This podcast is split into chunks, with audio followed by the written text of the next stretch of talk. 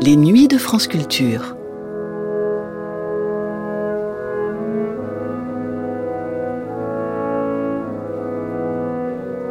Les nuits de France Culture, une mémoire radiophonique. L'impression qu'a la lectrice ou le lecteur de connaître un auteur est toujours une illusion. On peut lire et relire les œuvres complètes d'un écrivain ou d'une écrivaine, aller fouiller dans toutes les archives et tous les journaux disponibles. Il n'y a rien qui remplace la corporéité, l'être au monde d'une personne. Si le lecteur touche certainement à l'un des avatars de l'intimité de l'auteur, les mots ne peuvent être qu'une façade, plus ou moins creuse. Il n'y a pas d'échange réciproque, et certainement pas d'amitié qui se lie véritablement entre les deux, l'écrivaine ou l'écrivain restant un être de papier, dont on oublie presque parfois l'existence réelle. Comment alors aller au-delà de cette barrière insurmontable? Comment pénétrer, ne serait-ce l'espace d'un instant, l'intimité de ceux et de celles qu'on ne connaît pas, et qui nous ont pourtant accompagnés toute notre vie? On peut peut-être simplement commencer par écouter celles et ceux qui connurent vraiment l'auteur en question, qui peuvent témoigner de la façon dont sa vie fut vécue, parfois péniblement, parfois glorieusement. Dans ce numéro du jour au lendemain d'Alain Weinstein, diffusé pour la première fois le 15 juin 1988, Louis-René Desforêts et Jacques Pimpano nous offrent pour 45 minutes la possibilité d'entrevoir l'intimité de l'homme complexe que fut Georges Bataille. L'occasion notamment de revenir avec émotion sur sa mort, un 8 juillet 1962, à l'âge de 64 ans, et de brosser un portrait rempli d'amour et d'amitié, pour celui qui fut bien moins monolithique que sa réputation sulfureuse laissa à penser.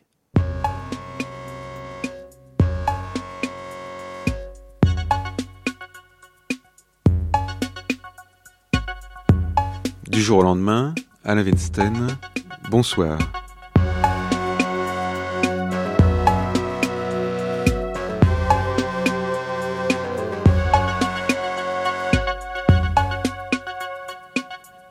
Ce monde est donné à l'homme ainsi qu'une énigme à résoudre.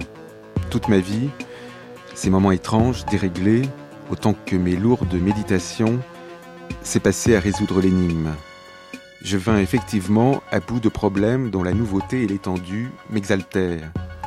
Entré dans des contrées insoupçonnées, je vis ce que jamais des yeux n'avaient vu. Rien de plus enivrant, le rire et la raison, l'horreur et la lumière devenus pénétrables. Il n'était rien que je ne sache qui ne soit accessible à ma fièvre. Comme une magique insensée, la mort ouvrait sans cesse ou fermait les portes du possible.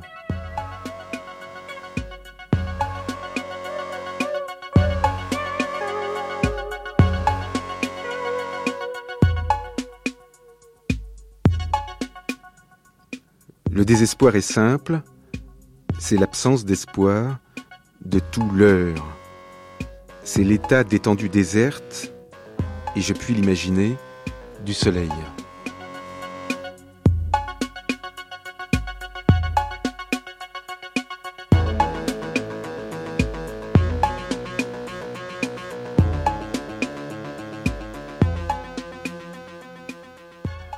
Évidemment, euh, ce que j'ai à dire est tel que euh, son expression a plus d'importance pour moi que le contenu. Euh, la philosophie en général est une question de contenu, mais je fais pour, pour ma part appel davantage à la sensibilité qu'à l'intelligence, et dès ce moment, c'est l'expression par son caractère sensible qui compte le plus. D'ailleurs, euh, ma philosophie ne pourrait en aucune mesure euh, s'exprimer euh, sous une forme qui ne soit pas sensible. Il n'en resterait absolument rien. C'est seulement à partir du moment où je donne une forme qui pourrait passer pour passionné, qui, qui peut aussi passer pour noir, mais je préfère dire que je suis un philosophe heureux parce que je ne crois pas être plus noir que Nietzsche. Il y a à partir d'un certain moment une nécessité euh, pour la sensibilité de faire appel au trouble. Euh, on ne peut pas euh, émouvoir sans, que le trouble soit en jeu. Mais malgré cela, le trouble ne signifie pas, le malheur ne signifie pas le noir.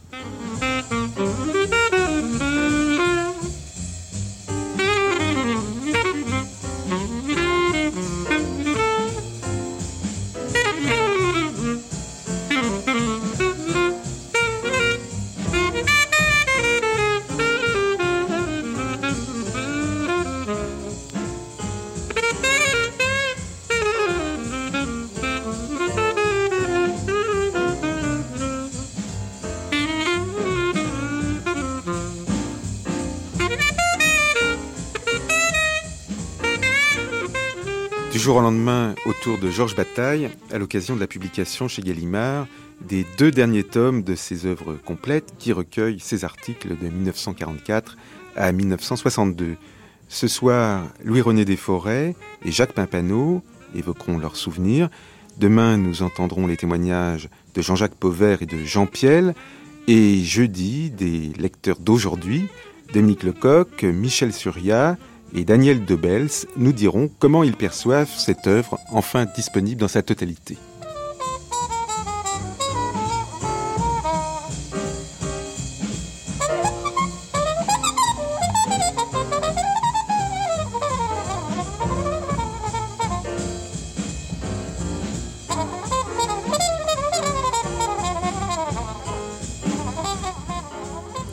Pendant la guerre que Louis-René Desforêts l'auteur de trois maîtres livres, Les Mendiants, Le Bavard, La Chambre des Enfants, a rencontré Georges Bataille.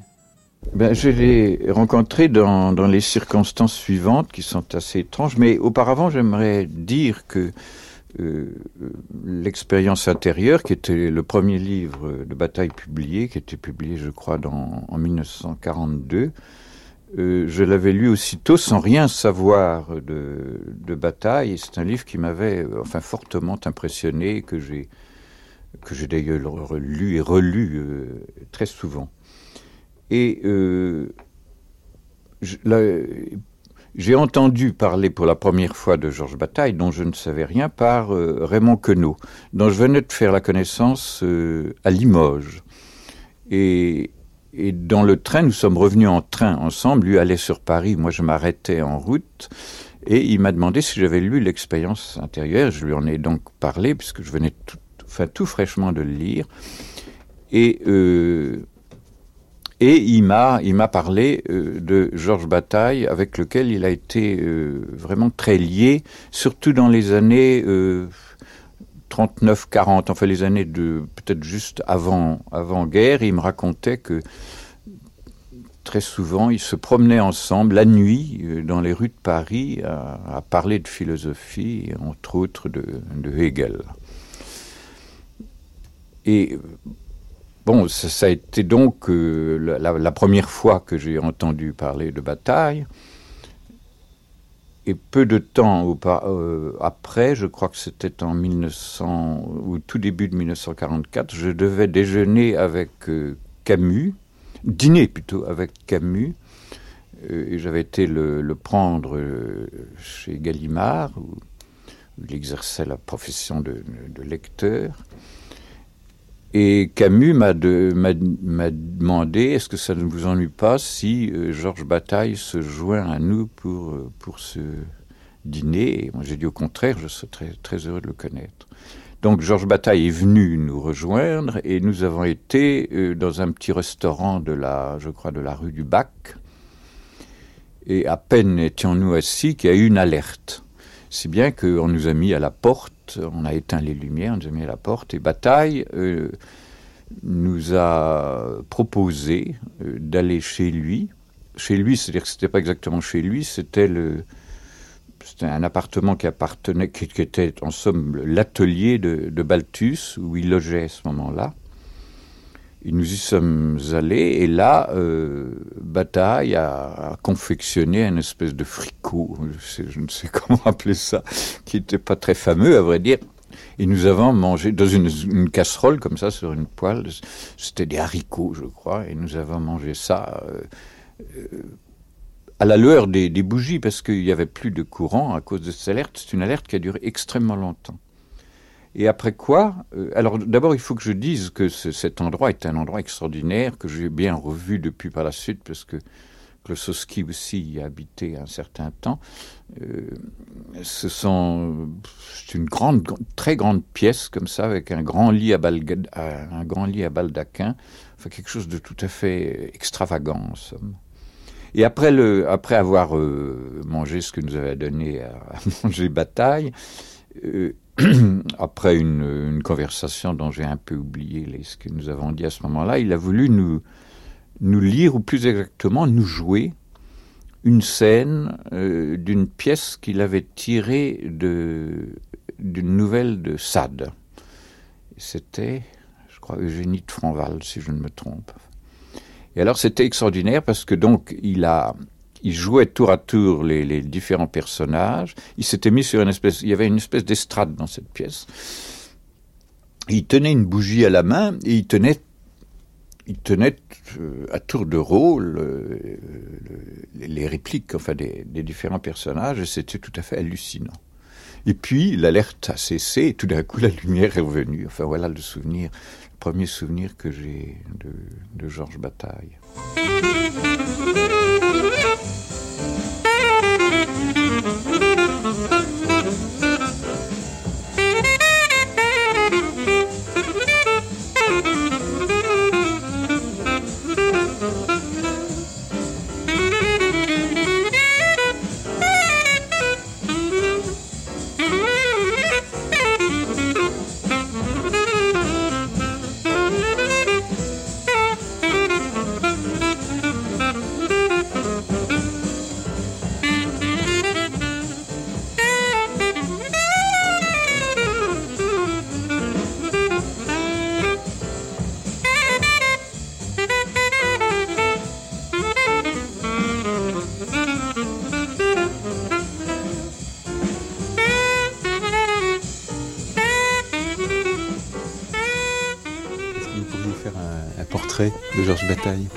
Bah, Un portrait, c'est toujours très difficile. Euh, ça, reste toujours un peu, enfin pour moi, ça m'est très difficile, un peu, ça, ça resterait forcément un peu extérieur. C'était un homme euh, dont il a déjà été dit qu'il était d'une extrême courtoisie. En effet, c'était un homme avec une, avec une expression de, de douceur dans, dans, le regard, un regard, un regard très bleu. Mais ce qu'il y avait d'étrange, c'est qu'il y avait comme une, euh,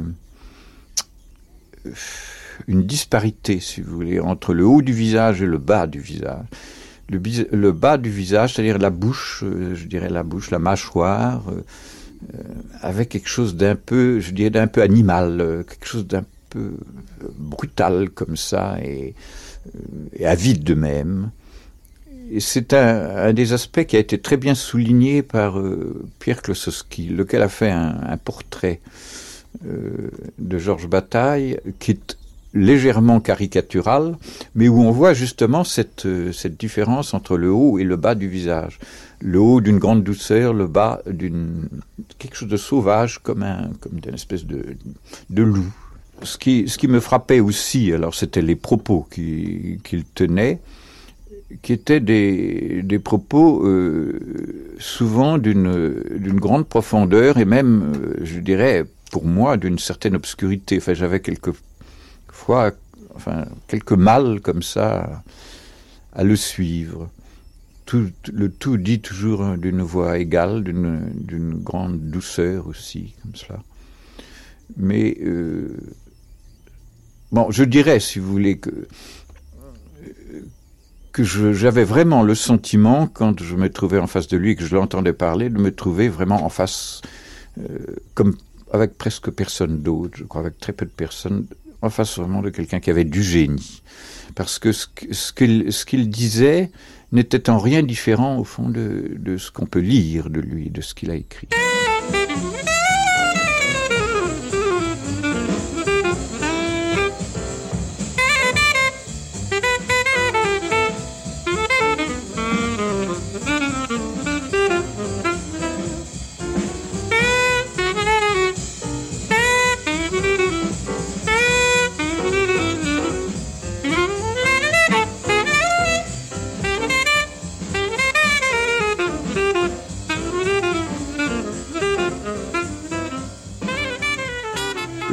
À cette époque-là à la campagne. J'ai cessé de le voir pendant plusieurs années. Et c'est seulement, euh, je crois, vers le milieu des années 50 euh, que je l'ai revu, euh, entre autres chez des, amis communs. Et puis nous avons, nous sommes vus aussi parfois, pas tellement souvent à ce moment-là. C'était un peu plus tard, au moment où j'ai publié mon troisième livre, qui était La Chambre des enfants. Et euh, il faisait partie à ce moment-là du jury du prix des critiques. Et c'est lui qui s'est beaucoup démené, qui a fait en sorte que j'obtienne euh, ce prix. Et je me souviens encore le, jour où ce prix a été décerné. Euh, moi, j'étais au lit, paralysé par des rhumatismes aigus. Il m'a téléphoné. Il m'a téléphoné, puis il a commencé comme ça euh, par me dire voilà, on s'est réunis, euh, ça a été un peu laborieux, euh, enfin je sais pas, donnant, parlant des circonstances, mais sans me dire toujours que, exprès d'ailleurs, un peu malicieusement, sans me dire que j'avais obtenu le prix. Et puis pour finir, il me l'a, il me l'a dit, avec cette espèce de, enfin de gentillesse aussi, mais un peu de sadisme de, sa part. Alors justement, il y a une petite énigme avant la Chambre des enfants, vous avez publié Le Bavard. Je crois que la première édition date de 46. Et euh, dans la postface euh, qu'il a écrite pour ce livre, Blanchot dit que Bataille l'a lu peu de temps avant sa mort. Et il est mort en 62, donc assez longtemps après la publication de ce livre. Eh bien, je crois que très exactement, euh, Georges Bataille euh, a lu Le Bavard après avoir lu La Chambre des enfants. Il n'avait jamais lu Le Bavard auparavant. Il avait lu mon premier livre dont il m'avait parlé, enfin à l'époque, presque à l'époque où le livre a été publié, mais il n'avait pas lu euh, Le Bavard. Et c'est à ce moment-là qu'il a, fait cette lecture. Dont, il m'a parlé par la suite euh, assez souvent. C'était euh, peut-être quand même... Euh, non, c'était deux ans avant sa mort, je pense qu'il a, dû le lire. Mais alors à ce moment-là, justement, je l'ai vu beaucoup plus souvent. Il venait très souvent me, me voir dans mon bureau. J'avais un bureau aux éditions Gallimard. Il venait très souvent me voir. Il était en il était déjà très, enfin déjà malade et, et, très affecté par sa maladie, très inquiet aussi. Je dirais même euh, parfois angoissé. Je, l'ai vu parfois avoir des, même des espèces d'explosions comme ça, de désespoir. Euh, il, il avait euh, à ce moment-là, pour, pour soutenir sa tête, il avait une espèce de minerve. Euh, vous savez ce que c'est qu'une minerve c'est un espèce de, je sais pas comment dire ça euh, comment comment définir ce que c'est. Enfin, c'était une, espèce de carcasse comme ça qu'il avait autour du cou qui lui donnait un peu euh, l'aspect d'un chevalier en, armure comme ça. Mais évidemment il était malade mais surtout inquiet dans la crainte de, de perdre toutes ses facultés. Il faisait même, il mimait un petit peu, il semblait mimer le quelqu'un qui, qui n'a plus déjà tout à fait l'usage de la parole, mais je crois que c'était plus une, je ne dirais pas du tout une affectation, mais c'est comme si c'était mis déjà dans le rôle d'un infirme qui pourrait être euh, avant peu. Vous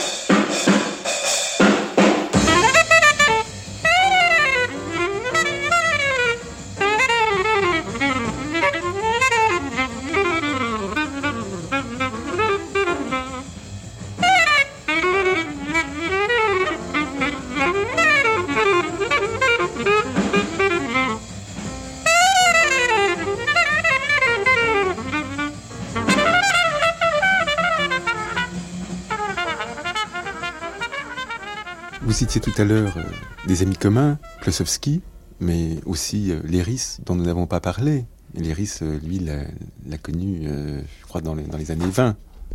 Oui, Léris l'a connu très tôt, en effet, dans les années 20, euh, je crois. Enfin, Léris m'a très souvent parlé de bataille, très stupéfait surtout par le par l'énormité de l'œuvre posthume. C'est une chose sur laquelle il revient souvent comme ça, me disant je n'aurais jamais soupçonné qu'il avait tant écrit et des choses si belles. en effet, il y a eu dans cette, ces œuvres complètes beaucoup de choses que qu'on ne connaissait pas. En 55-56, Bataille fréquente d'autres amis communs, Mascolo, Anthelme, Marguerite Duras, et avec Blanchot, ils vont être, euh, quelques années plus tard, à l'origine euh, du manifeste des 121, pendant la guerre d'Algérie. Et Bataille n'a pas signé, lui, ce manifeste. Non, en effet, euh, Bataille a refusé absolument de signer, mais ça, ce n'est pas tellement surprenant quand on, on, connaît ses positions à l'époque. Il était dans une... Il ne croyait plus du tout à... Comment dirais-je Il ne croyait plus à la révolution, d'abord je ne veux pas dire par là qu'il était réactionnaire, mais il était euh, d'un pessimiste, euh, un pessimisme euh, presque absolu, considérant donc que ce genre d'activité était tout à fait vaine, en quoi il n'avait pas non plus tout à fait tort, tout en n'ayant pas tout à fait raison non plus. Mais bon, enfin ça, en effet, il a, refusé, malgré la, pression très vive de Maurice Blanchot. En 58, on retrouve euh, ces noms au sommaire d'un numéro d'une nouvelle revue, La Ciguë, qui lui est entièrement consacrée, donc euh, de son vivant. Et vous-même, vous, vous écrivez un texte sur Bataille à cette occasion. Or, euh, c'est très rare les textes critiques que vous ayez publiés. Oh, ce n'est pas du tout un texte critique, en fait.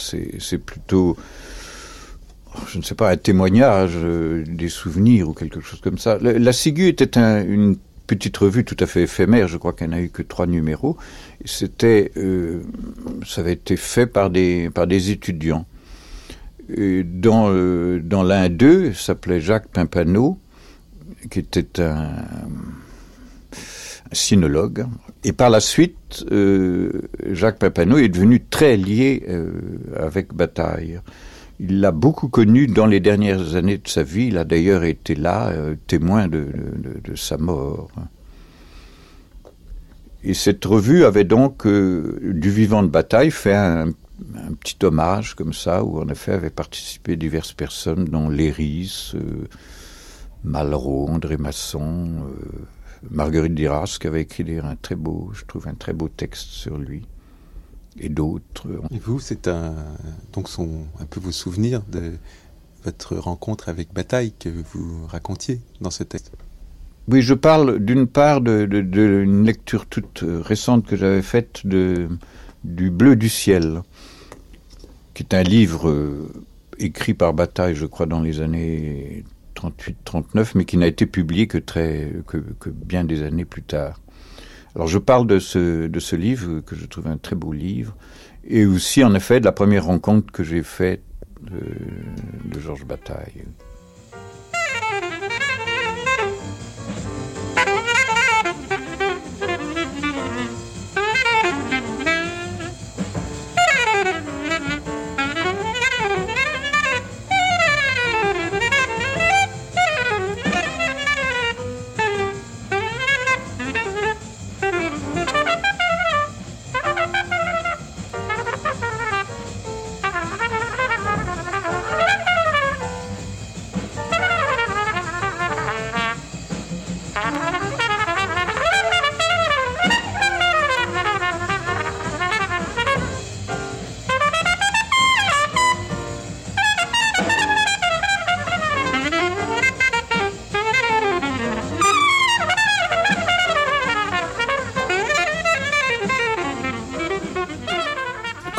Consacré un numéro de la Ciguë à, à Bataille, Jacques Pimpano, on peut dire qu'il n'y avait pas beaucoup de revues à l'époque qui faisaient des numéros spéciaux sur euh, cet écrivain. Non, c'est la raison pour laquelle je me suis dit il faut faire quelque chose. Parce que à l'époque, si vous voulez, je travaillais à l'encyclopédie de la Pléiade hein, en faisant mes études de chinois. Et donc j'ai connu comme ça Robert Anthem, le René Desforêts. Donc c'est par eux que j'ai entendu parler de bataille. Et je me suis mis à lire, je me suis aperçu que c'était quelqu'un de très important et que beaucoup de gens piquaient de ses idées, que personne ne parlait de lui. Je trouvais ça tellement injuste. Euh, bon, c'était pas plus que ça. Et le hasard a fait que j'ai rencontré dans la rue un ancien camarade de classe qui me dit, avec des copains, on veut fonder une revue, on veut absolument que tu viennes, avez ennuyé plus tôt. Enfin, je dis oui, j'ai du mal à dire non d'habitude. Et je vais à cette réunion, et puis il voulait faire une revue, ça c'était là-dessus très ferme, mais par contre, il savait pas du tout ce qu'ils allaient mettre dedans. Alors je lui ai dit, ben moi j'ai une idée, on va faire un numéro spécial sur Bataille, parce qu'au moins votre revue aura un sens, parce que ça fera euh, reconnaître euh, quelqu'un qui n'est pas connu. Et d'autre part, ça vous permettra d'avoir des noms de gens célèbres, parce qu'il y a quand même des gens euh, célèbres qui l'estiment. Et donc j'ai fait ce numéro, je ne connaissais pas du tout Bataille hein, à l'époque. Et puis je lui ai écrit pour lui demander la permission, est-ce qu'on pouvait reproduire aussi un texte de lui? Et très gentiment il m'a répondu et m'a dit qu'il donnerait même un texte inédit euh, pour ça. Bon, tous les gens euh, ont répondu, d'ailleurs, je dois dire, euh, très aimablement. J'étais très, très surpris. même Malraux, André Masson, c'est plus normal, c'était un ami, mais enfin, beaucoup de gens, on peut... Moi, j'ai plus de numéro, mais enfin, si on le retrouve, on peut voir. Et euh, à ce moment-là, puisque Georges donnait un inédit, donc euh, il m'a demandé d'aller à Orléans pour le voir et puis voir avec lui comment euh, le texte, préparer le texte pour l'impression. Et c'est comme ça que je l'ai rencontré, il m'attendait à la gare. M'attendais pas du tout d'ailleurs à le voir comme ça, parce que j'avais beaucoup de gens, quand ils le lisent, ont une impression de lui complètement fausse. C'était un homme qui était la politesse, mais incarnée. J'ai jamais vu quelqu'un dans ma vie d'aussi poli, d'aussi doux, d'une douceur absolument extraordinaire dans la façon de parler, ce qui n'empêchait pas d'avoir des idées euh, très violentes, très arrêtées, mais en même temps euh, avec énormément de tolérance. Et donc je vais dans son bureau, on travaille là-dessus. Il y a Diane qui ouvre la porte euh, et qui nous dit d'un ton comme ça très brut, vous voulez du, du thé? Euh, Moi intimidé, je dis non merci.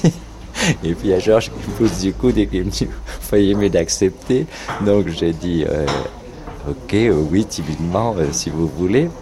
Et puis, bon, on a fini le texte et j'ai dit, je vais m'en aller. Alors, il y a Georges qui dit, mais vous savez, Diane a préparé un dîner chinois spécialement pour vous parce qu'elle sait que vous apprenez le chinois. Alors du coup, je reste au dîner et là, j'ai découvert un autre personnage. Diane m'avait fortement intimidé. Au contraire, là, c'était fait avec tellement de gentillesse, euh, ce dîner spécial excellent. Puis on s'est mis à boire. Et puis, du coup, j'ai raté le dernier train. Je disais de temps en temps, mon dîner, il n'y a pas un problème, dernier train. Il me disait, oh, plus tard, plus tard, vous en faites pas. Puis au bout d'un moment, euh, Diane me dit, vous en faites pas du tout maintenant, parce que le dernier train est parti depuis une heure. mais il y a une chambre ici, vous en faites absolument pas, vous pouvez passer la nuit. Et donc c'est comme ça, après, bon, on s'est liés. Et il y a une chose qui, à l'époque, euh, après on s'est revu plusieurs fois dans les bistrots quand il venait à Paris. Et il y a une chose qui m'a absolument abasourdi. C'est que euh, une fois, euh, me dit, vous savez, je vous ai beaucoup de reconnaissance d'avoir fait ce numéro de cette rue. Ben, je dis pourquoi? C'est moi qui dois vous remercier, parce que c'est grâce à vous qu'il y a un numéro de revue qui se tient. Et il me dit non, parce que vous savez, euh, là il y avait un manuscrit, j'avais un peu de mal là, chez les éditeurs. Et puis, euh, comme j'ai pu dire, il y a une revue qui fait un numéro spécial. Alors du coup, ils se dit bon, bah, ça va peut-être se vendre. Ce que je trouve vraiment répugnant quand on pense qu'un homme comme ça, qui à son âge dit j'ai du mal à placer un manuscrit alors que maintenant ils vont euh, c'est tout juste ils vont pas publier euh, sa note de blanchisserie parce que faut tout publier etc euh, c'est c'est un peu révoltant mais euh, bon ça c'est un détail et donc on s'est euh, connus comme ça jusque en 58. De 58 à 60, je suis parti en Chine pour rester à l'université de Pékin. On n'a pu garder que euh, une correspondance comme ça. Et euh, ensuite, quand je suis revenu, euh, Georges était à Paris à l'époque, puisqu'il y avait des peintres, des sculpteurs dans Giacometti qui avaient donné une œuvre magnifique. On donnait des œuvres pour qu'il puisse acheter un appartement et venir à Paris et pouvoir prendre un poste à la nationale, puisqu'à Orléans il était logé, et là, euh, bon, son salaire, c'est difficile de se loger à Paris. Et donc tous ses amis ont trouvé que c'était injuste, parce que bon, eux faisaient fortune, parce qu'ils étaient peintres ou sculpteurs, et lui, un écrivain, ayant des difficultés. Donc il y a eu cette vente, et donc il a pu acheter un appartement à Paris. Et il y avait même deux petites pièces qui étaient son bureau, sa chambre, et à un moment là, euh, plus tard, d'ailleurs, Diane, très gentiment, m'a prêté, m'a dit, de l'autre côté du palier, il y a ça, vous savez, pour lever, pour la euh, C'était. Donc à ce moment-là, je l'ai beaucoup vu parce que quand euh, Diane partait en voyage, devait aller voir sa fille Julie. Ben souvent, parce que Georges était souffrant à l'époque, était très malade. Et donc, euh, Diane me disait, euh, si vous pouvez rester à la maison pour vous en occuper, j'ai un grand plaisir. Au contraire, c'est une occasion de bavarder. Souvent, j'invitais des amis, comme ça, on passait la soirée ensemble. Et puis, euh, vous êtes devenu un grand lecteur de bataille Oui, enfin, un grand lecteur, n'exagérons rien. Mais, si vous voulez, je crois qu'il y a trois choses qui m'ont intéressé dans son œuvre. Euh, d'une part, le côté, je dirais, sociologique, avec son idée de diviser au fond en deux euh, les sociétés pour les analyser, c'est-à-dire la part du travail, la part de la production pour se maintenir, si je puis dire, et d'autre part la part de la dépense. Euh, c'est une chose qui m'a beaucoup aidé par la suite dans des, pour étudier la Chine. Et je trouve encore aujourd'hui très dommage qu'on ne s'en inspire pas plus dans les, disons par exemple dans les études universitaires où on coupe comme un saucisson en tranches. Alors il y a les spécialistes de littérature, il y a les spécialistes de l'art, il y a les spécialistes de la maintenant, je sais pas quoi, la sémiologie ou je sais pas trop quoi. Alors évidemment, je comprends qu'on coupe comme ça parce qu'à chaque fois ça fait une chair, ça fait un boulot pour quelqu'un. Mais en même temps, euh, alors si par exemple vous parlez de littérature et puis qu'un jour vous avez le malheur de parler de l'art, on vous dit ah mais pourquoi vous parlez de ça, c'est pas votre spécialité. Et ça, je crois que c'est très dangereux. Au lieu que et moi j'ai conservé cette idée là. Moi, ce qui m'intéresse, c'est toute la part de dépense dans une société, comment elle dépense, c'est-à-dire comment elle prend ses caractéristiques culturelles. Et je me fiche de ces compartiments, littérature, beaux-arts, religion, euh, etc. Et ça, je lui dois. Et ça, je crois que c'est une idée très très très bonne. D'autre part, euh, la euh, seconde chose qui m'a beaucoup intéressé dans son œuvre, c'est toute la partie sur la somme théologique. Euh, je ne crois pas, si vous voulez, je crois, je crois que c'est Malraux qui a dit que le 21e siècle sera religieux ou ne sera pas. Je ne crois pas que euh, j'espère que non en tout cas, euh, je ne crois pas qu'il sera religieux au sens des églises existantes. Mais je crois en effet que si on ne sauve pas la part que dans nos sociétés représentaient euh, les religions, euh, et si on est entièrement une société de consommation, on va au plus grave danger. on va, je crois même, à la mort carrément. Et donc ça, je crois que c'est une idée que beaucoup de gens feraient bien de euh, de reprendre euh, et sur laquelle il ferait bien de se pencher sérieusement. Et enfin, la troisième partie, c'est son œuvre euh, romanesque. Un jour, d'ailleurs, j'ai demandé à Georges, je lui disais, parmi votre œuvre romanesque, quel est le livre que vous préférez? Et je lui ai demandé ce qu'il allait dire. Moi, j'avais mon idée. Mais, euh, enfin, purement subjective, évidemment. Et, il m'a dit Madame Edwarda. Et je crois en effet, c'est la, si vous voulez, à quoi ça sert d'écrire des histoires pour raconter mode d'histoire Tout le monde a raconté plein d'histoires. Mais c'est là où on sent, par le ton même de l'écriture, tout le côté angoissé, tout le côté palpitant. C'est vraiment comme un cœur qui palpite. Et je crois que c'est rare qu'il y ait une œuvre littéraire qui soit comme un cœur qui palpite. Vous ne parlez pas de sa poésie Sa poésie, je crois qu'il a écrit très peu de poèmes. Euh, c'est jamais une chose qui m'a beaucoup, qui m'a plus euh, beaucoup frappé dans son œuvre. De quoi vous parliez-vous quand vous ne parliez pas de lui, dans les moments de fatigue, par exemple dans, un café comme celui dans lequel on se trouve en ce moment? Oh, c'est. On bavardait, vous savez, le. Ah non, non, on parlait pas de lui. Euh, je crois qu'une fois, comme ça, je lui ai demandé, j'ai pris mon courage à deux mains pour ça, lui ai demandé euh, quelle était l'œuvre qu'il préférait de lui, parce que je trouvais que c'était un peu indiscret de demander ça. Non, on bavardait de tout, on faisait toujours plein de projets comme ça. Euh, je me souviens, il y avait un espèce de farfelu du parisianisme euh, complètement éperdu qui avait rencontré Georges Et euh, j'avais parlé, on parlait littérature chinoise par exemple. Alors euh, il disait le Tin Pygmei. Oh, il dit ce serait merveilleux si on faisait un film du Tin Pygmei. On se mettrait à gagner beaucoup d'argent. Alors je disais oui, je crois que c'est un peu difficile de trouver les fonds pour faire ça et tourner. Il m'a dit non, j'ai rencontré quelqu'un qui est très riche et qui va mettre de l'argent. Cette espèce de gentil dingue.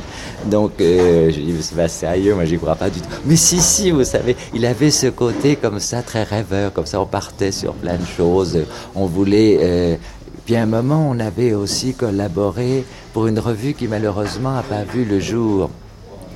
Parce que, euh, vous savez, c'est ce que Proust dit quand les, euh, les peintres se rencontrent entre eux, ils parlent galerie, il n'y a que les banquiers qui peuvent se permettre de parler art, leur moment perdu. Et donc, on était avec Jean, comment Qu'est-ce qu'on m'a fait Il voulait BD aussi. Il disait Ah, tenez, euh, euh, il connaissait Loduca parce il m'a dit Tenez, je vais essayer euh, chez Loduca que vous publiez quelque chose, comme ça, ça vous aidera un peu.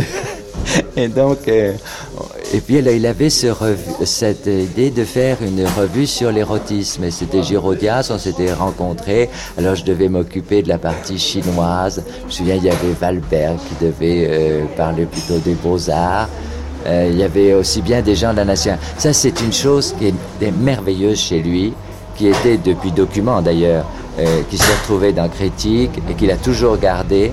C'était de mettre ensemble les plus grands érudits, des gens que d'habitude on imagine très bien dans la Bibliothèque nationale où il travaillait et en même temps les gens complètement farfelus, artistes, et il arrivait à les mettre ensemble. ça, c'était unique, et c'est euh, resté unique. J'ai jamais vu après de revues euh, qui arrivent comme ça à mêler ces deux sortes de gens. Parce que lui avait ces deux choses en lui. Il était les deux.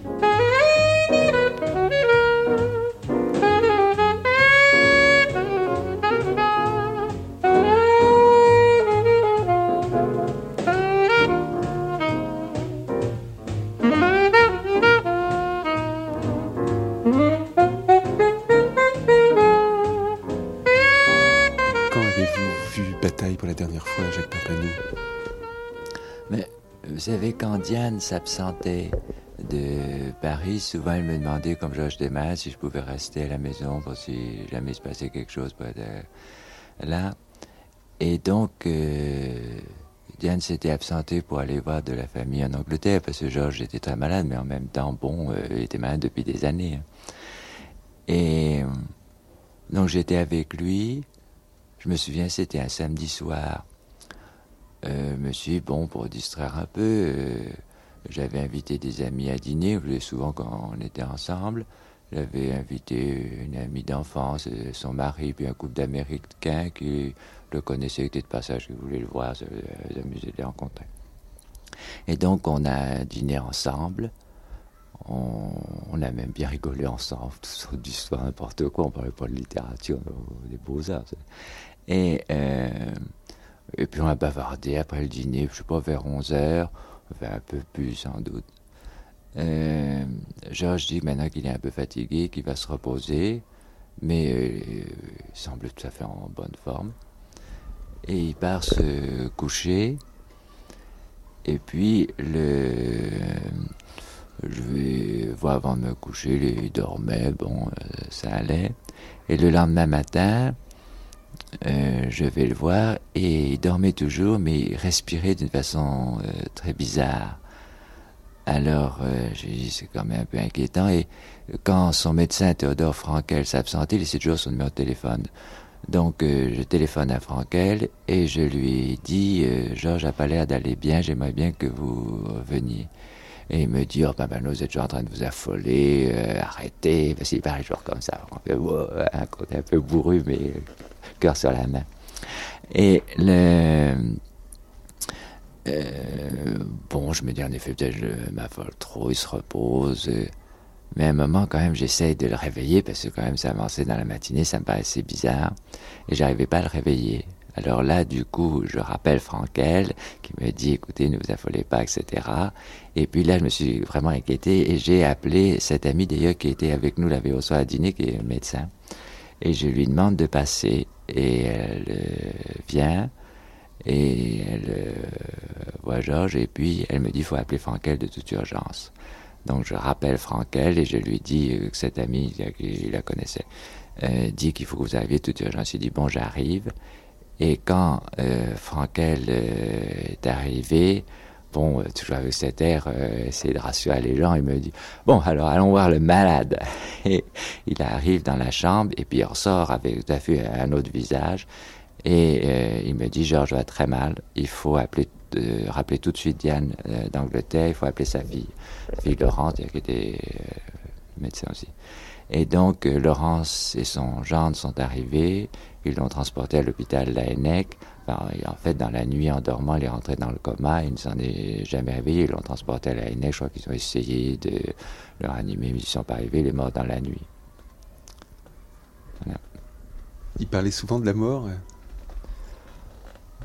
Non, pas souvent. Enfin, avec moi, en tout cas, pas souvent. Et euh, toujours avec un mot de plaisanterie. Comme la chose la plus drôle, d'une certaine façon. D'ailleurs... Euh, je crois que c'est, pas mal de prendre des choses comme ça. Et donc, euh, ah oui, et aussi, euh, on, on, donc, il a fallu rappeler son autre fille. Parce que Georges, euh, vous savez, a eu deux, deux filles. Une fille d'un premier mariage, Laurence, et une fille de Diane, Julie. Et je dois dire qu'il parlait toujours avec une très très grande affection et beaucoup, faisant beaucoup de soucis de ces deux filles. Euh, le hasard a voulu que j'ai revu Laurence des années plus tard, euh, quelques d'ailleurs, même pas, je crois, un an avant sa mort, à la mort de Laurence, euh, qui est morte récemment, au centre Pompidou, avec, euh, c'était pour le, un film, ou non pas un film, c'était pour une lecture d'un texte de Pierre Klosowski, qui était un grand ami de Georges. Et Laurence disait à ma femme, qu'il euh, y avait là des forêts.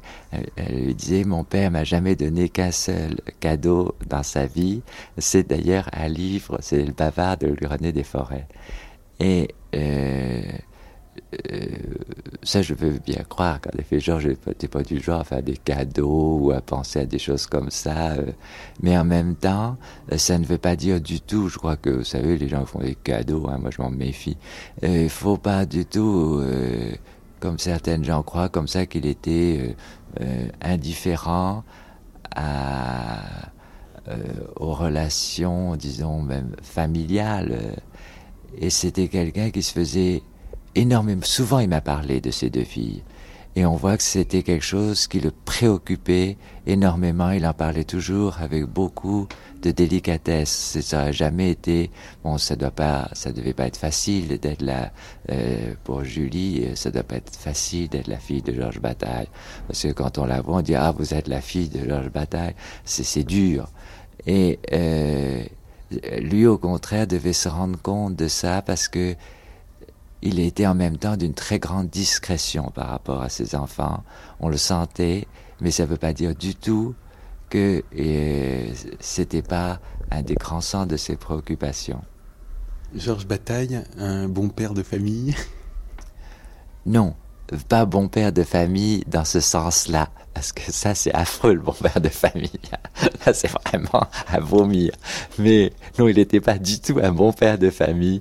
Il était euh, un homme très bon, ça c'est autre chose.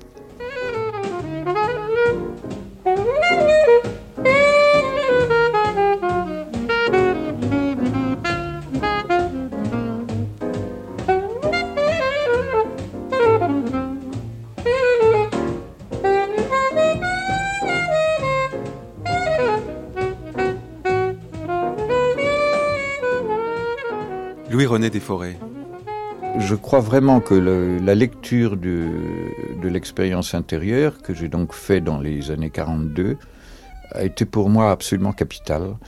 Et euh, cette influence, euh, je crois, doit malgré tout se sentir euh, dans ce que j'ai pu faire par la suite. C'est ce que disait par exemple Jean Paulhan. Jean Paulhan disait que le bavard, on sentait très bien l'influence de Bataille. Je crois qu'il n'avait pas tort. Mais je me souviens d'en avoir parlé avec Bataille, qui, que ça fait rire. Disons, moi, je ne vois pas du tout, je ne vois pas, ça c'est des idées à la Paulhan, mais ça ne me paraît pas juste. Mais je crois que c'était quand même assez juste. Mais, moi-même, je peux difficilement dire en quoi l'influence est faite. C'est plutôt, c'est pas tellement peut-être la pensée de bataille que le mouvement de sa pensée qui, euh, enfin, qui m'a, qui m'a requis euh, à cette époque-là. Vous vous souvenez de votre dernière rencontre? Oui, ma, ma la dernière rencontre que j'ai faite avec lui, c'était, il, était venu dîner euh, avec sa femme Diane chez moi et avec quelques amis.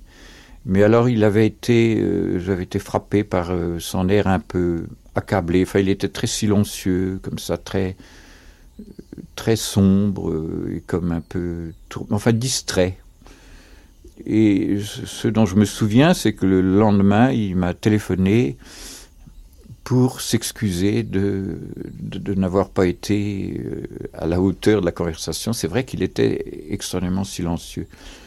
C'est la dernière fois que je l'ai vu. Il est mort, je crois, 15 jours ou 3 semaines tout au plus après.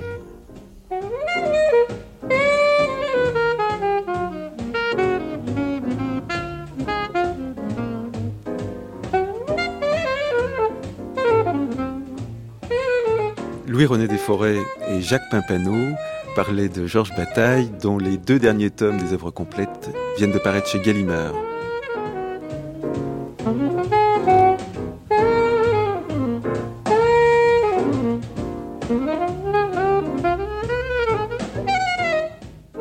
Lendemain, Christian Fontaine, Bernard Treton, François Poirier, Alain Weinstein. Bonsoir. C'était un numéro du jour au lendemain d'Alain Weinstein, diffusé pour la première fois le 15 juin 1988, avec Louis-René Desforêts et Jacques Pimpano.